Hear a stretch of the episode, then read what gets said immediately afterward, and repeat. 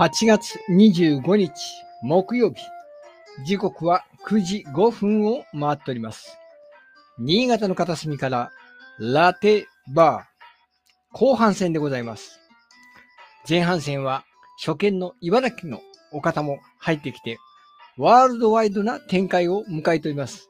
新潟の片隅からラテバー宮崎、大阪、埼玉、東京、千葉。ワールドワイドですね。この調子でいけば、海外の方も聞いていただけるんではないでしょうか。そんな期待を込めつつ、毎週配信しております。が、今日はレギュラー陣の藤井さんがお仕事の都合でお休みということでございます。なので、我ら3人頑張ってまいります。ということで、安倍先生が来ていただいたようですね。入ってきていただきましょう。いらっしゃいませ。来たこんあ、来た、来た。うん。入りました。OK です。入りました。こんばんは。うわー、なんか、なんか、あの、ガーコさんがなんか吠えてるんだけど。ダブルさん。うおー。あれ、来ないぞ。あ、来た来た来た来た来た。はいはいはい。はい、こんばんは。はい、どうもどうも、こんばんは。いやー、前半戦はね、あのー占いスペシャルと目を打っときながら1個しかできなかったっていうね。にいいですよ。後半も時間あったらぜひ。あ、そうですね。はいはいはい。本当はね、2個か3個やろうかっていう話をしてたんですけど、まあ時間があったらまあやりましょうか。うんうん。うんうん、いいですよ。いやーね、茨城からも聞いていただいていることでね、ありがたい話でございまして。なんだ。ねえ、ありがとうございます。安倍先生はこの忙しいのは夏休み中最後まで続くのかな？えーっとね、9月の1、2が、うちの教室に来てる学各学校の人のテストなんですよ。うんうん。1、2までテストで、そこまで終わると、とりあえず一段落かなって感じですね。なるほどね。じゃあ、もう10日ぐらい忙しいと。そうですね。んなので、あと、ちょうど1週間か。ちょうど1週間ですね。うんうんうんなので、今週も土日は休みがありません。うん。なるほどね。そうかそうか。はい。あの、もし富士さんもね、お休みですけど、コメントは書けるらしいのでね、あのー好きあらばコメントにね、すあの、出演のスケジュールを書いていただければと思いますんでね。はい。うん。だから、なんか28日の日曜日の24時間テレビの中で、長岡でなんか出演するという話もちょっと、あの、小耳に挟んだんですけどね。ね、出るらしいですよね。うんうんうん。おお、ねまさしくね、あの自分の目の前でチャリンチャリン、箱の中に銭が溜まっていく横でふ風船を膨らましていると、そういう感じでございますな。なるほど。うん、ちなみに、いガーさんは、あの、ここ最近で出演のご予定はございますか？ここ最近、ここ最近ですか？うん。ここ最近、出演的なものは特にないですね。あ、そうなんだ。塗ったりとかではいはいやらない？な、何だい塗ったり。塗ったりの音楽のイベントとか。すえっと、おお声はかけていただいたりとかはしているんですけど、ちょっうんとスケジュール的に合わなくて出れないとか、なるほど。はいそういうこともありますね。あ、でもね、9なる月に入れば、うん。いえっと、いくつかありますね。10月もいくつかあ入ってます。うん。はい。はい。はい。私は個人的なやつで言いますと、明日から、あの、明日ですね、新しいアルバイトの、あのー現場研修というか、あのーそれをしに行ってまいりまして、多分来週から新しいバイトをやるんではないかなと、朝の5時から。10時 ?11 の時ぐらい？うん。あれ？この間やってたのはもう、もうややめたんですか？ややめてはないんですけどね、いろいろな、まあ、都合がありますんで、やっぱその、うんうん。早朝の時間帯の方に集中したいっていうのもあり、うん。うん。うん、でも、動きやすいとかもありますよね。その人のこうライフスタイルによってはね。そうそうそうそうそう、そういうのもちょっといろいろありましてですね、あの某うん大手コンビニにも卸している、うんパンのメーカーさんところの、うん工場にちょっと行くことになっております。うーん。うんなるほど。うんいいと思います。特にゲコさんほらね、早起き得意って言ってたから。得意っていうかね、家庭目が覚めるんだけどね。いいですよ。それ、それがこういいいい風に言うと得意っていうね。うんあまり自分としてはね、あの、ひあのね、目が覚めたらお昼休みはウキウキウォッチングでかかってほしいぐらいゆっくり寝たい方なんだけどそ。れ昭和かな？昭和かな？平成かな？まあまあね、しゃあないの、まあね、まあ、この家の都合、親の介護もありますので、まあ午前中の方で仕事した方が、えー、のりこ D と仕事の時間も被らずに、うん、えー、いけるんじゃないかな。なんか彼は早起きしないと体調壊すんですよ。いやいや、違いますよ。ぼ私がね、体調崩すときはね、こののりこ D の私の愛が薄れたときですよ。うん。だ今日だってあの愛が薄れたから背中がピシってなりましたよ。本当に。うん。もう仮面夫婦です。仮面夫婦。いや、なんとなく気づいてたけど、その辺は。はい。そうですよ。だからね、あのーのりこ D は、ご飯食べに行くと嫌ならトマトは僕に押し付け、僕はあまりそんなに大量に食いたくないレタスレタスはあののりこ D に押し付けるというね、お互い嫌なものを相手に押し付ける仮面夫婦です なるほどね。よ。うん。お、ワゴンさん、こんばんは。どうもです。はこんばんは。はい。いつもツイッターでありがとうございありがとうございまます。はい。では、今からちょうどコーナーの方にありますんでね、えー、多分ワゴンさんも好きなネタだと思いますので、このコーナーに参りましょう。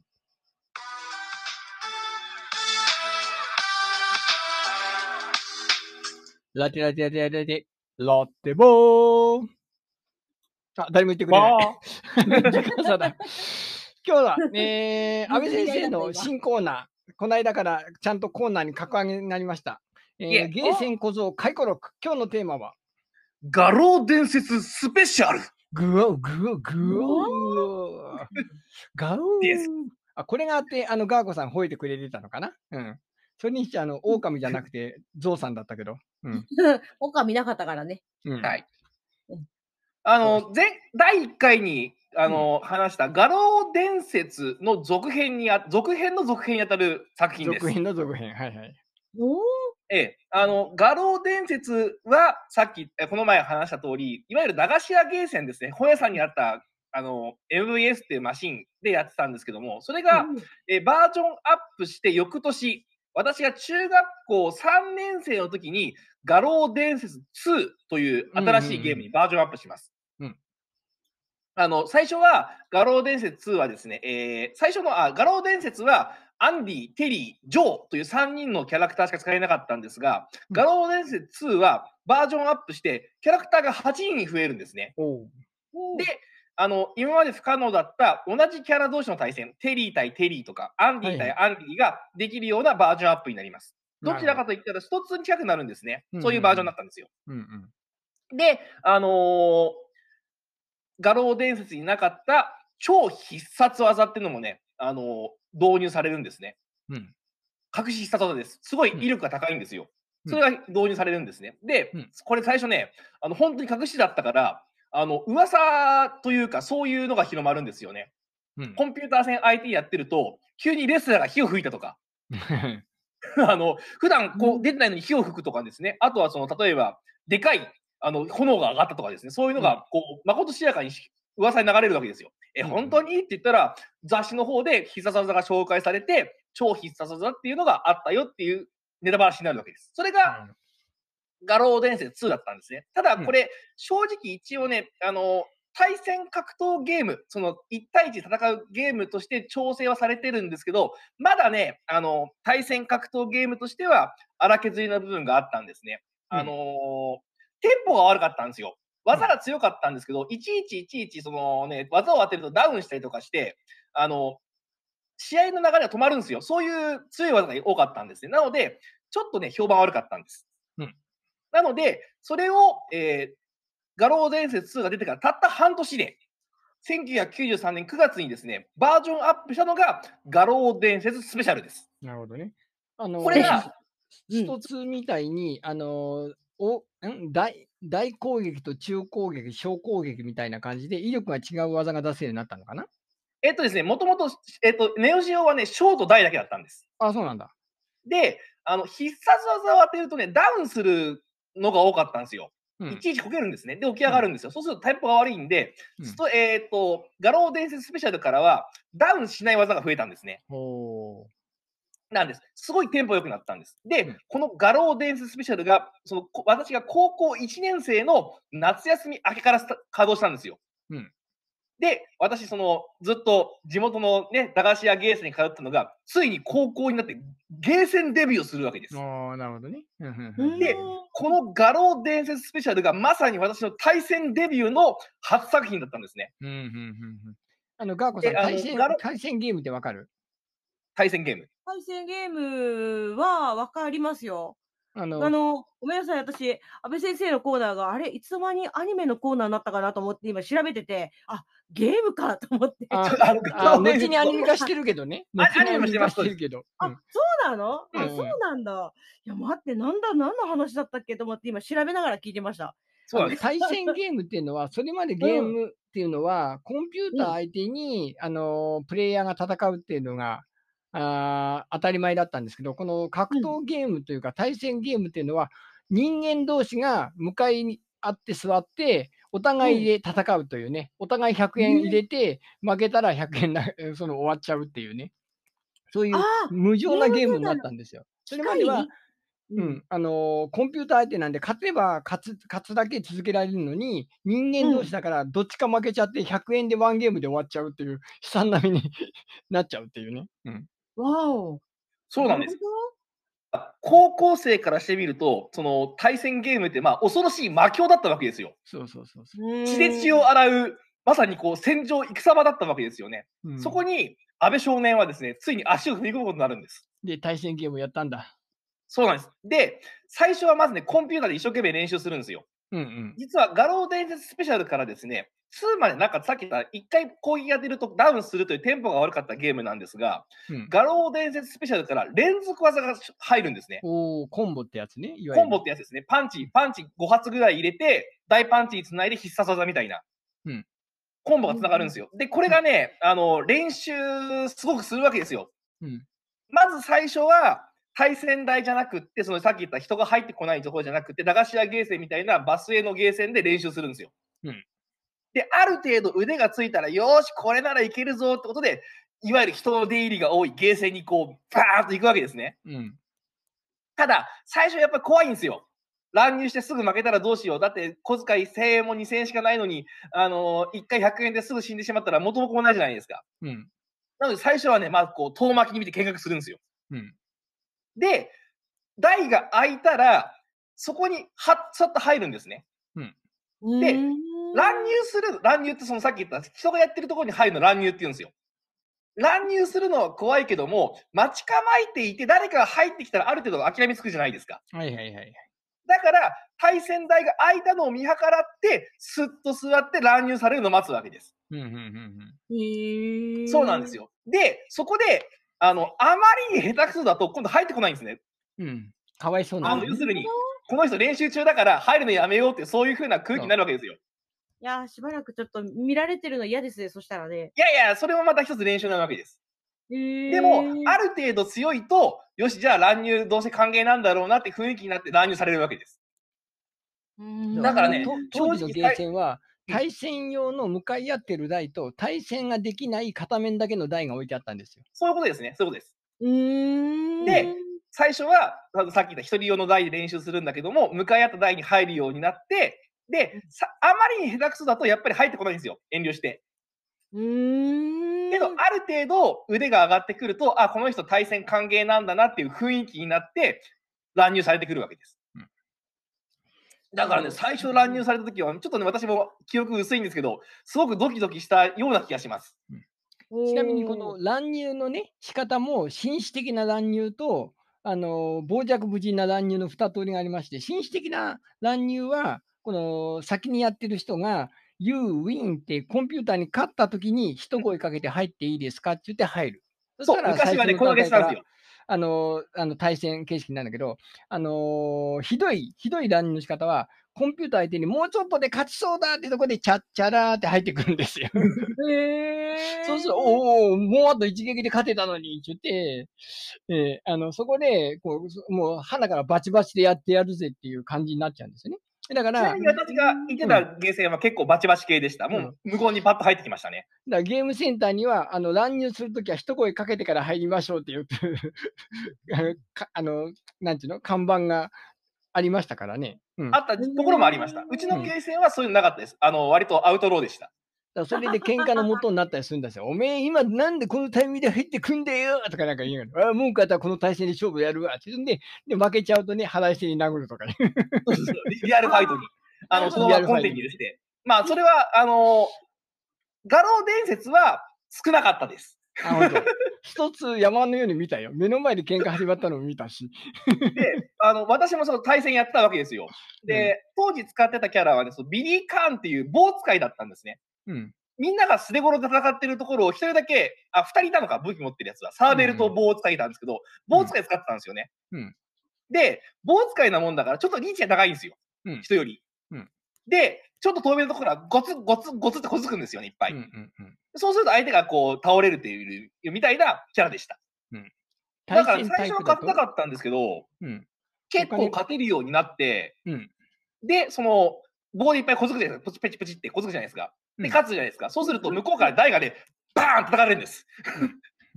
いわゆる大盤ってやつですね。うん大盤をけんあの経験したのもこの画廊伝説が初めてでした。のりこ D が対戦タイプだとお金のへ使い方、減り方が変わるのかというのをあのね、ありますけど。コンピューター戦だと20分100円だったものが、対戦だと1分100円に変わります。いやそれで、えでも小遣いは変わんないわけだから、使い方変わんないが変わるのかっていう。うんあのーだから、あっという間に減りますよね。だから必死なわけです。うーん。もう、だって負けたらおしまいじゃないですか。もう必死になって勝つわけですよ。だから、あの、ある程度ダーティーなこともやりましたね。さっき言ったと遠目でコツコツこついたり。あの、ジャンプして、打撃を当てないに着地で投げたり。うんあの、当てな、すかし投げってやつですねうん。あのーめちゃめちゃあれです。危険な行為です。今、今安倍先生が言ってるのは、この特殊技能というか、りあのー技術上の話をしております。あの、本来ならばジャンプをして、あの、蹴りとかを当てるはずなのに、それを出さないで着地した瞬間に、えいって投げたりとかですね。うんそういったことは、えーやってましたね。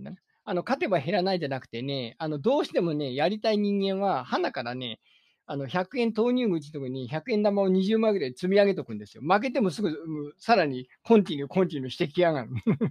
あ金それはね、持ってる人間うちのゲーセンなかったです、一応。うん必ず立つようにしてました。そうそうで、なので最初のうちは勝ったり負けたりだったんですけども、あ最初のうちはその乱入して、あ乱入じゃなくって先に座ってからあの乱入待つタイプだったんですけど、だんだんだんだん場慣れしてくると、今度は自分からかかっていくわけですよ。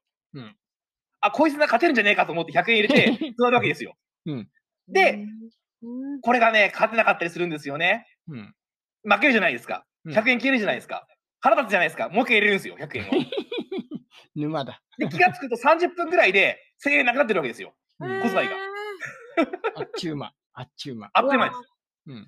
なんていうことを繰り返して始めたのが、この画廊伝説スペシャルという、あれでしたね。作品でしたね。私のまさにゲーセン小僧の、まあ、デビュー作でした。まあ、格闘ゲームはね、うん強い人は負けなければ100円でずっと最後までやれるんでね、いいゲームだと思うんだけど、うん、弱い人間にとってはね、ものの10秒で負けちゃうからね。でね、この画廊100円がみたいな。うんで、この画廊伝説スペシャルね、まだその古いゲームだったんで、バランスがね、まあ、お世辞にもいいものじゃなかったんですよ。うんあのー一回攻撃が通ると、割とね、即死でした。ああ、なんと、ひどい。へーあの、ワンコンボで気絶をして、気絶からもう一回即死に行くというですね、うんそういうゲームだったんで、今でもね、まあ遊ばれ、遊ばれているゲームなんですけども、割とピーキーな、うんあの、過激なバランス調整のゲームだったのは間違いないです。というわけで、えーゲーセン小僧介護録、画廊伝説スペシャルでございました。はーい。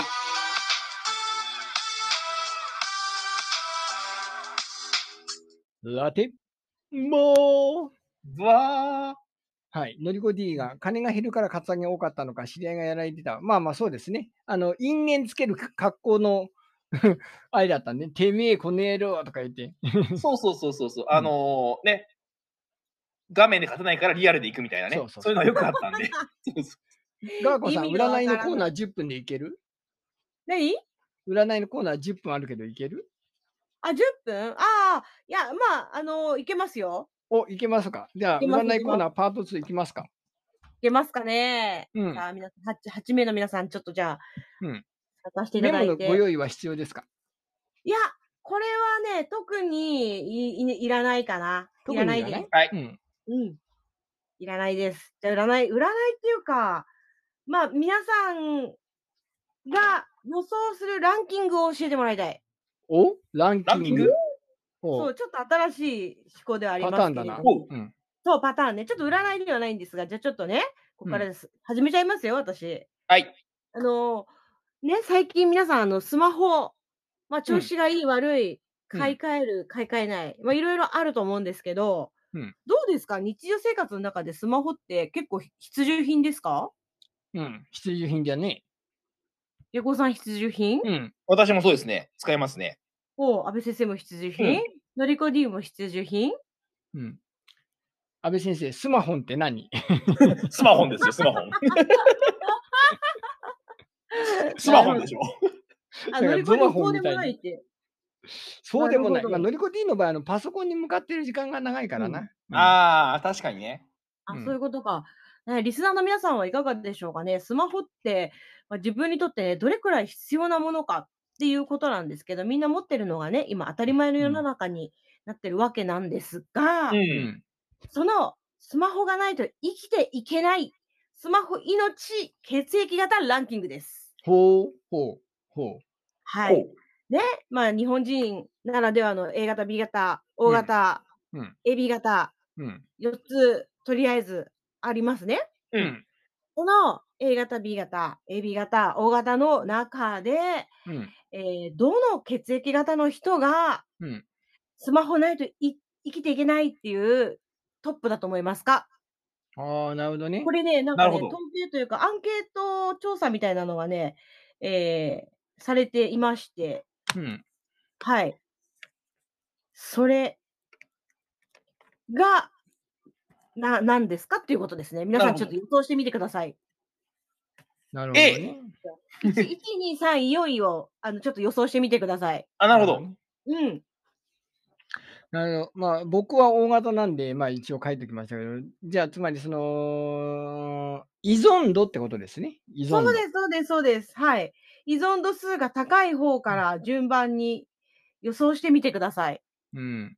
なんか富士さんが AB って書いてるのは AB 型のことか？何？え、え、AB 型が1番ってこと？ってことかな？うんうん。?AB 型なのかな？ちょっと皆さん予想してみてください。そして自分の血液型がまさかのっていう結果になる可能性もある。ほう。ほう。うん。そうなのか？そう。よいしょさあ、いいんですよ。大体で、大体で京都ちゃんも来た。うん。おー、キョドちゃん、こんばんは。あともうちょいで終わっちゃうけど、よかったら参加してみてくださいねお。途中から入ったからわかんないね。みんな AB が最後だな。うん、最後、4番目 AB だね。うん。みんな AB 最後ですね。そうう、んキョドちゃんね、今、えー、まあ皆さんスマホをね、世の中の人みんなほぼほぼ持ってますけど、えー A 型、B 型、えー AB 型、O 型、この血液型の中で、えー一番スマートフォンを重要としている血液型、順に、えーみんなで考えていこうという、非常にシュールなコーナーをやっております。あくまでこれ、あのーなんていうかな、あのー統計的な問題？うん。そうそうそうそうそう、これ、統計っていうか、これはね、何で出てるのかな？なんか調べた人がいるみたいですよ。ええなんかそういう根拠、根拠があって。うん。なるほど。うん。そうそう。じゃあ正解はございますか？えーと待って待って。えっ、と、下戸さんが、1位が A 型、うん。2位が B 型、うん。3位が O 型、えー4位が AB 型。はい。安はい倍先生が A 型、そして O 型、そして B 型、AB 型。ほう、はい AB が最後？うん。みんな AB が最後にしてるね。のりこ D とキョトちゃん一緒だね。?B 型、A 型、AB 型。はい。えキョトちゃん？うん一緒一緒あ、。キョトちのりこゃんも D ノリコと一緒。D と一緒？うん。お、そして？皆さんはどうでしょうか？あの、フージーさんいなくなっちゃったね。うん。え、AB はどこだ、どこだったんだろうね。1番なのかな多分 AB が一番ってことなのかなあのーちょっと依存度が。わかんないうん戻っちゃったかなまあ、あの、これは、まあ、あの一般的にということで聞いていただければと思います。はい、うん必ずそうだということで、まあ、自分に当てはまらない方もいらっしゃるかもしれませんが、うんえーじゃあね、言っていきますよ。うん。はい、じゃあ皆さんの正解を見ていきます。では、スマホ命ランキング、第1位は、うんドン第1位は A 型です。おー、イエーイ。イエーイ。はい、ゲコさんと安倍先生、大正解。うん A 型、片時も話したくないし、話さない。常に人とつながっていたい A 型は、人間関係のすべてが入っているスマホが命と同じぐらい大切。肌身離さず、暇さえあれば SNS を利用したり、誰かにメールを、えー送信したりしています。何かの表紙にスマホを置き忘れでもしたら大パニック。仕事を早退してでもスマホの元へ駆けつけます。スマホをなくしたら人間関係まで消えた気分になって落ち込んでしまうでしょう。という理由です、ね。ひどいな。A 型の人ごめんなさい。うん 誰かいましたっけ？あれ？いや、俺、いない俺、うん、キョト伊藤さんちゃん A 型 O でしょ？安倍さん O、安倍安倍さん、安倍先生 O? おのりこ D が何でしたっけ ?AB。あ、AB か。であれ？富士さんなんだ？キョトちゃん O O でしょ？じゃった？圧倒的にうちは AB と O が多いんじゃなかったっけ？そうそうそう、私も O です。うんね。そう。A はいなかったような気がするな。いないね。リスナーさんの中で A 型さんいたらごめんなさい。はい、じゃあ続いてどんどん行きましょう。第2位。第2位。ドン第2位は B 型です。イエーイイエーイすごい芸妓さん、大正解。うん。えー B 型の方、えー出かけるときはいつも一緒。ラディカルな B 型は便利なものは積極的に取り入れたい人。スマホをどんどん自分仕様にカスタマイズしていきます。スマホを、えーお財布や定期券化する人がダントツに多いのも B 型。なるほど。そんな B 型なので、スマホがないと自由に行動ができなくなってしまいます。便利なものが不便を生むという矛盾的状況ですが、それはさておき、出かけるときはスマホが手放せない B 型なのです。ということでした。さあ、問題の第3位は？第3位は、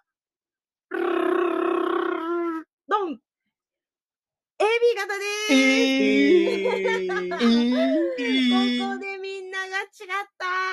AB 型。そうなの？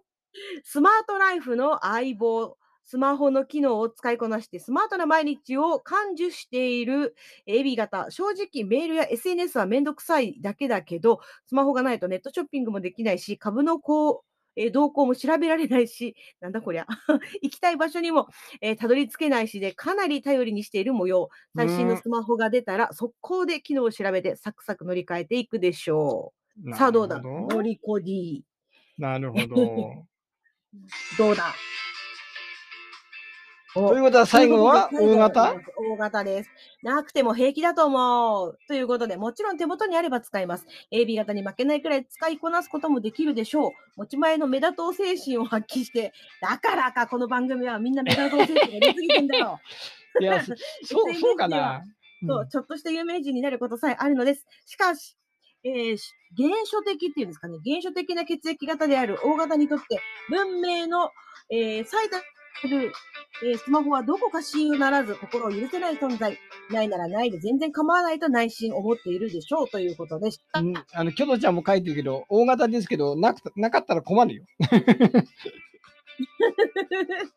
まあ、それなりにね、使い方はね、皆さんいろいろあるかと思いますが、まあ、一般的にはそのような、あの、まあ、データというか、出てるそうです。はい、以上でした。はい。というわけでね、あの、急遽占いコーナーをねじ込みました。残り30秒切りました。今週も前半後半ありがとうございました。スマホンは通信量3ギガで過ごしています。あんまり大事にしてないのかな？どうなんだろう。はい。というわけでね あ。